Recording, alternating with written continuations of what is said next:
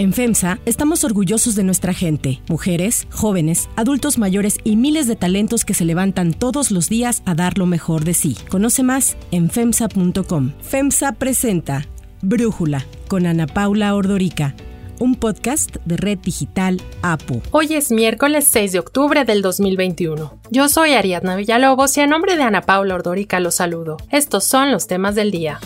1 opacidad en la 4T. Pese a que aseguraron que serían distintos, una vez más queda claro que la 4T ha continuado con prácticas que alguna vez criticó las contrataciones del sector público. Una nueva investigación de la organización Mexicanos contra la Corrupción y la Impunidad revela que de todos los contratos de los primeros nueve meses de 2021, las adjudicaciones directas siguen siendo el mecanismo favorito de asignación en el gobierno de López Obrador. 80.4% del total de contrataciones han sido asignadas directamente, mientras que la licitación pública ha sido utilizada en 10.7% de las ocasiones, 5.9% han sido por medio de invitaciones restringidas. Según datos disponibles en Compranet, 3.342 contratos han sido clasificados como otros, que representan el 2.9% del total. Estos contratos toman relevancia en términos de montos, pues dentro de esta categoría se han asignado 27.500 millones de pesos, 9.2% de todos los recursos de los contratos que se han firmado en lo que va de 2021. Y aunque el gobierno federal ha presumido el combate a las empresas fantasma, si se compara la lista definitiva de estas empresas elaborada por el SAT con las que han recibido contratos públicos, al menos 52 contratos han sido con empresas fantasma de 2019 a la fecha por un monto de 162 millones de pesos. 2. Andrés Manuel López Obrador y los votos del PRI. El presidente Andrés Manuel López Obrador sigue con su labor de cabildeo para que su iniciativa de reforma eléctrica salga adelante, y ahora puso al PRI contra las cuerdas al cuestionarlo si va a seguir el camino del expresidente Carlos Salinas, responsable de las privatizaciones, o si seguirán los pasos de Lázaro Cárdenas y Adolfo López Mateos, quienes nacionalizaron el petróleo y la electricidad. Esto es contrario al interés popular, esto es lo que nos lleva a la derrota. El salinismo, las privatizaciones, el olvidar al pueblo, el entregarse a las empresas particulares, sobre todo extranjeras, el aliarse con los conservadores. Recordemos que el mandatario envió la semana pasada al Congreso su iniciativa de reforma que pretende establecer que la CFE tenga el 54% del mercado de generación eléctrica en el país, mientras que los particulares tendrían el 46%. López Obrador ha insistido en que la reforma pretende que se mantenga el servicio de energía eléctrica en manos de la nación y que no haya aumentos en el precio de la energía eléctrica ni subsidios para las grandes compañías. Para Brújula, Jorge Triana, vicecoordinador de los diputados del PAN, habla de la iniciativa que envió el presidente. Es una iniciativa confiscatoria, de hecho expropiatoria, que atenta contra la propiedad privada. Es una iniciativa que lo que va a hacer es incrementar los costos de producción de energía eléctrica en nuestro país, lo cual se va a ver reflejado un aumento importante en el precio final del consumidor, es decir, la gente va a ver un incremento en lo que paga de luz, en el recibo de luz. Además, por supuesto, pues nos aleja de tratados internacionales y acuerdos que tenemos firmados como el Acuerdo de París en materia de medio ambiente, pues ¿por qué vamos a regresar 30 o 40 años en el pasado a quemar combustóleo, a quemar carbón y pues a dejar de lado a las energías limpias y baratas, a las energías renovables?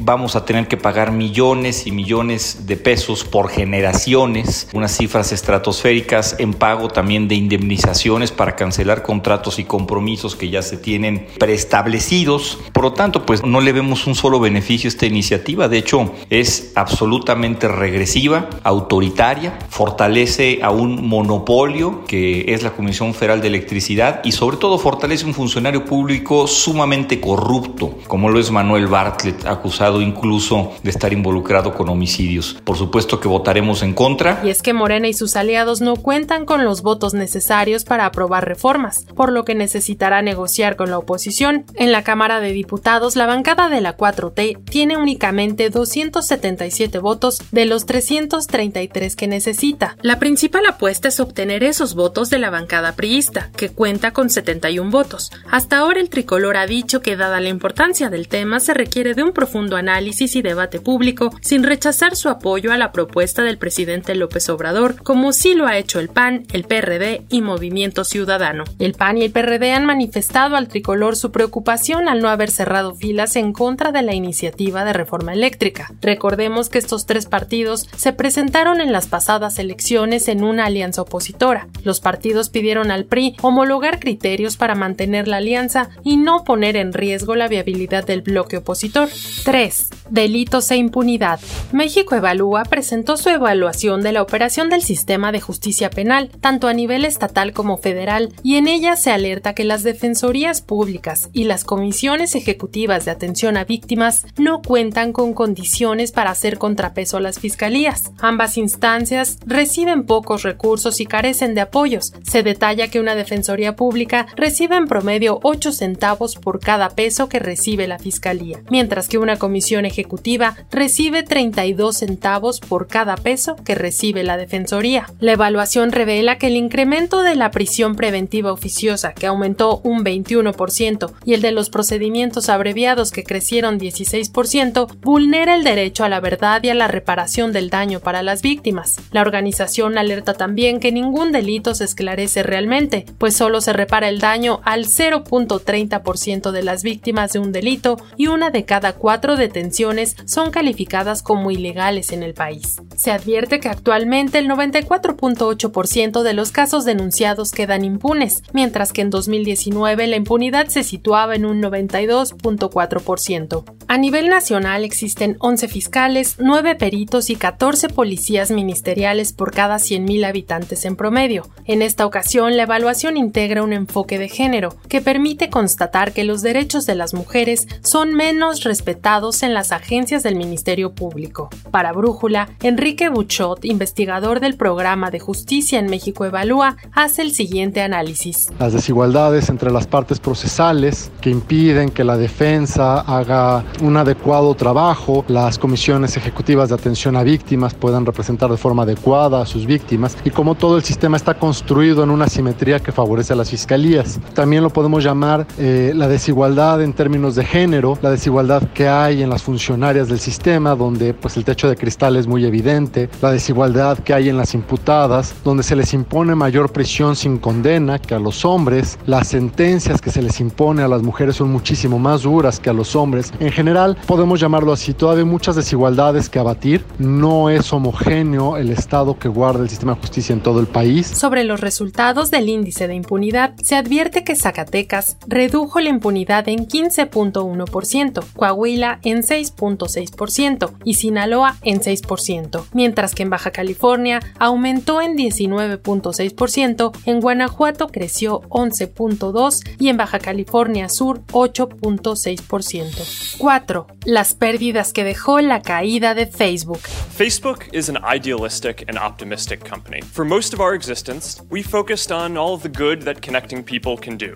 And as Facebook has grown, people everywhere have gotten a powerful new tool for staying connected to the people they love, for making their voices heard, and for building communities and businesses. We didn't take a broad enough view of our responsibility, and that was a big mistake. And it was my mistake, and I'm sorry. La caída que se registró a inicios de esta semana de Facebook y sus plataformas Messenger, Instagram y WhatsApp afectó a más de 3.500 millones de usuarios de todo el mundo durante poco más de seis horas en las que no pudieron acceder a ellas. Sin embargo, la afectación no fue solo para los usuarios.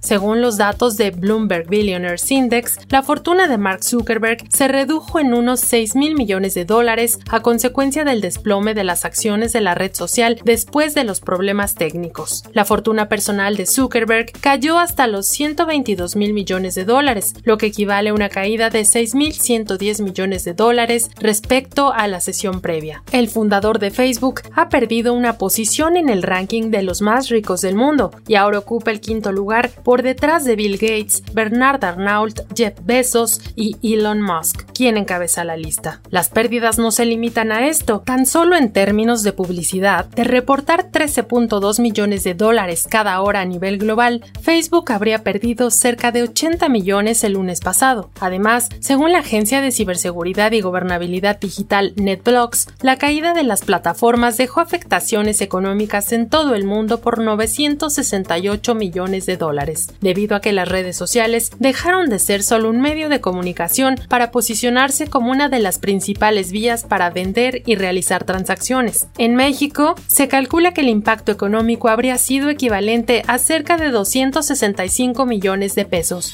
5. Recuperación económica global. La recuperación económica mundial tras el impacto del COVID-19 se verá obstaculizada este año por las alzas de precios, el alto endeudamiento y recuperaciones desiguales entre naciones ricas y pobres. La directora gerente del Fondo Monetario Internacional, Cristalina Georgieva, advirtió que la recuperación mundial sigue afectada por la pandemia y sus efectos y comparó la situación con caminar con piedras en los zapatos. We face a global recovery that remains hobbled by the pandemic and its impact. We are unable to walk forward properly. It is like walking with stones y aunque el Fondo Monetario Internacional revelará sus nuevas previsiones de crecimiento la próxima semana, Georgieva alertó que se espera que el crecimiento se modere levemente este año. En julio pasado, la previsión del Fondo Monetario Internacional fue del 6% para 2021. Si bien se proyecta que la producción en las economías avanzadas regrese a niveles prepandemia para el próximo año, la mayoría de los países emergentes y en desarrollo tardarán más años en recuperarse. La directora del FMI destacó que mientras Estados Unidos y China siguen impulsando el crecimiento y algunas economías avanzadas siguen ganando fuerza, en muchos países el crecimiento empeorará, obstaculizado principalmente por un escaso acceso a las vacunas contra COVID-19. Georgieva indicó también que se requiere un mayor impulso para cumplir con la meta del FMI y del Banco Mundial respecto a que el 40% de la población global esté vacunada contra el COVID para este año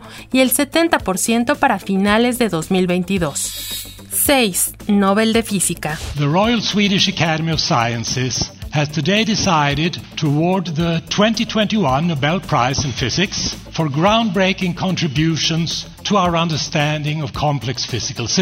El Nobel de Física 2021 fue entregado a dos expertos en la modelización física del cambio climático, el japonés estadounidense Syukuro Manabe y el alemán Klaus Hasselmann, así como al teórico italiano Giorgio Parisi, experto en el desorden en los sistemas complejos. Esta es la primera vez desde 1995 cuando el Nobel de Química reconoció las investigaciones sobre el agujero en la capa de ozono que un Nobel científico premia trabajos directamente relacionados con el cambio climático, aunque en un contexto de emergencia completamente diferente. Manabe y Hasselman fueron distinguidos con la mitad del premio por la modelización física del clima de la Tierra y por haber cuantificado la variabilidad y predicho de forma fiable el cambio climático, mientras que la otra mitad del premio fue para París y por el descubrimiento de la interacción del desorden y las fluctuaciones en los sistemas físicos desde la escala atómica a la planetaria. El lunes fue entregado el Nobel de Medicina los estadounidenses David Julius y Arden Patapoutia, hoy se anunció el Nobel de Química y mañana se anuncia el de Literatura.